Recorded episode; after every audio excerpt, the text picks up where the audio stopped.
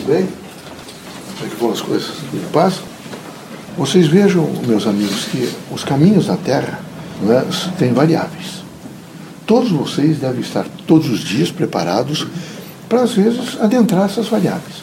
O importante é ter coragem, firmeza, disposição, ânimo e fazer uma chamada expressão, não é de vitória, mas uma expressão, veja, de absoluta satisfação de poder responder, de poder compor e de poder, eh, nesse momento, provocar harmonia. A vida da Terra é uma vida de permanentes chamamentos. Ela continuamente vocês ficam expostos, é como se chamassem vocês para passar por alguns, algumas é, pontes. Para vocês saírem, às vezes, do, do continente para ilhas, sair de ilha e para continente. O que é importante é nunca perder a direção no movimento social. Vocês não devem nunca perder essa direção. Vocês devem ter absolutamente a certeza de que, daquilo que vocês querem, dos grandes objetivos, das diretrizes de vida, e devem estar dispostos é, na, nessas diretrizes a alcançar que toda a, toda a religião, e particularmente a doutrina dos espíritos, a grande proposta de formar pessoas é para, nesse momento, os irmãos estarem preparados, qualificados, é, para proteger o ser humano, priorizar o ser humano, elucidar o ser humano, educar o ser humano, renunciar, às vezes, em benefício da maioria, para que a, a maioria possa se beneficiar. Enfim, a casa espírita é um local que ensina a pensar ensina rapidamente a sentir a responsabilidade de viver numa integralidade naquilo que diz respeito ao pertencimento a Deus e o pertencimento à humanidade. É preciso, portanto, para que o indivíduo viva em equilíbrio vejam, mental, moral, espiritual, social, ele ter autodomínio. Ele tem que ter um certo autodomínio. Se ele não tiver esse autodomínio, ele permanentemente se perde nos caminhos da Terra. Os caminhos da Terra são múltiplos, como disse a vocês, são variáveis diferenciadas. Vocês têm que ter absoluta convicção e absoluta força naquilo que vocês pensam, naquilo que vocês realmente querem realizar, nos seus objetivos, nas suas diretrizes de vida. Também quero lembrar a vocês que a prece é um veículo extraordinário. Ela, é leva, evidentemente, as petições todas que vocês têm a mundos superiores do Criador. E, e devolvem, trazem imediatamente a mensagem para vocês com as respostas. Então é preciso que vocês saibam utilizar a prece.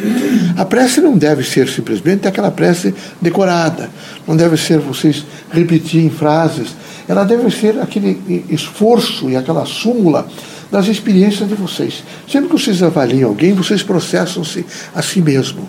É como se vocês estivessem internamente fazendo um processamento de tudo aquilo que vocês aprenderam. Então vocês têm muito conhecimento, vocês têm muita sabedoria, vocês têm muito efeito, evidentemente, de participação em toda a ordem fática da Terra e histórica.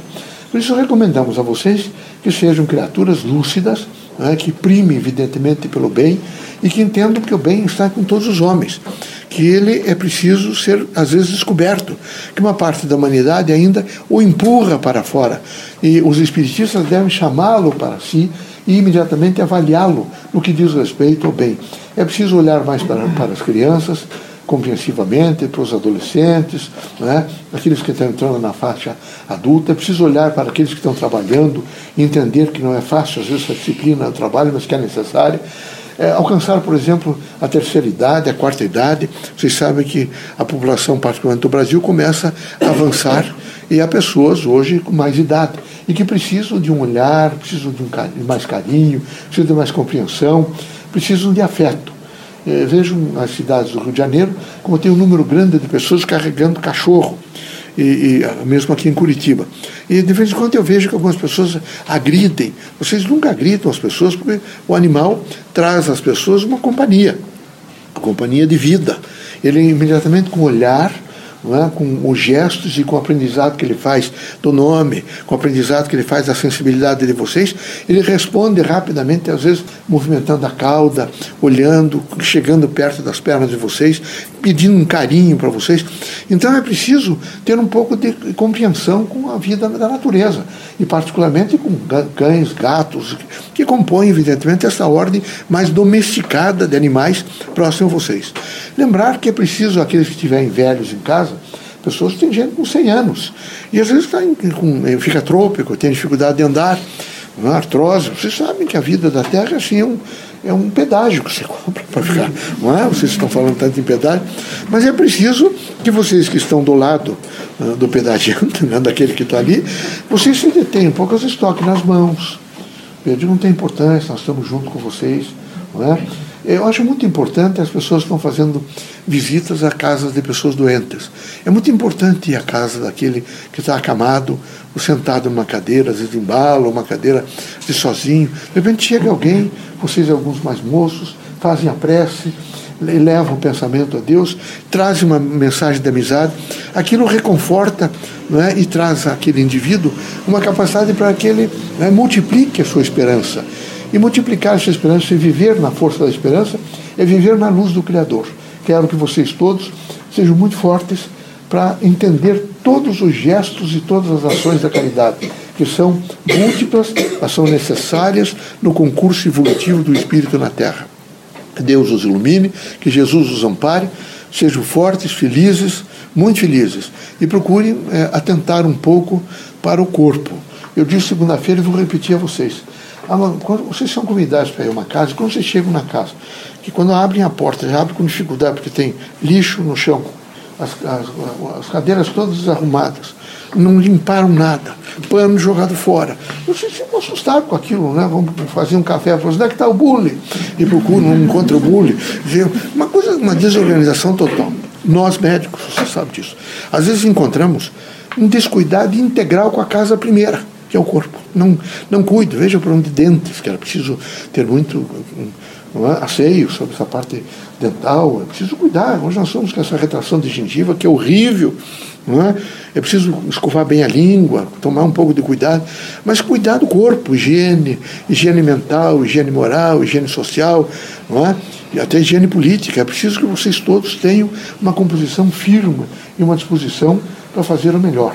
O que diz respeito à política, eu quero dizer para vocês uma coisa importante. Quem escolhe o melhor não perde nunca. Vocês não podem votar porque alguém vai ganhar ou vai perder. Vocês têm que votar para aquele que vocês entendem que tem a significação da dignidade e respeitabilidade em torno do país.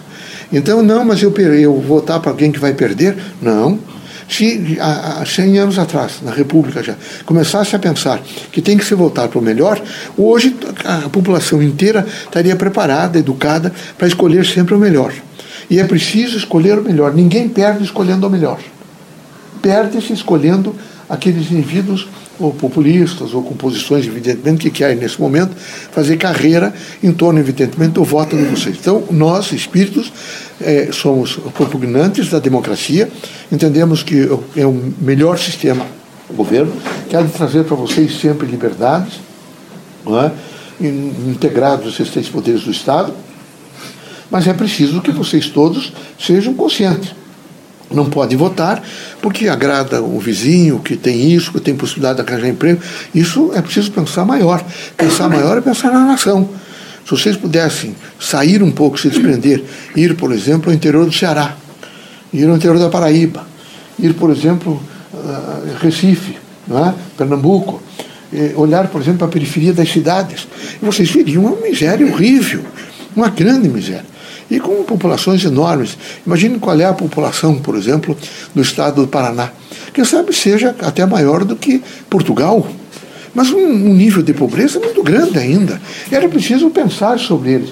E o que nós, eh, nesse momento, esperamos é de que vocês, tendo essa consciência, vocês elejam aquelas criaturas que possam não só representá-los, mas representar a massa da população brasileira, e essa massa, pelo menos 40% hoje, tem deficiência de alimentos de todos os tipos. Não é só de comida, de proteínas, carboidratos, minerais, vitaminas, não, é de roupa, é de casa, porque casa também é alimento, não é? E de educação e saúde, que são elementos fundamentais. Então que vocês sejam muito fortes para entender isso, não é? E cuidar muito do corpo. A gente permanentemente recomenda a vocês cuidados com o corpo, tá bom? Que Deus ilumine vocês todos, que Jesus os ampare. Nós somos seguidores de Jesus Cristo. E Jesus Cristo é o nosso irmão mais forte que passou na terra. Quando o representante do imperador de Roma diz: Você é rei, ele para. E o que é que ele diz assim? O Senhor diz. Diz, né? Então, vocês têm que pensar um pouco nessa afirmação de Cristo. Cristo é uma presença viva em todas as religiões. No Espiritismo, ele é permanentemente não é, a, a presença da luz, da esperança, da fraternidade, do amor, porque ele é a força da caridade. Então precisamos entender isso, tá bom? Que Deus nos ilumine.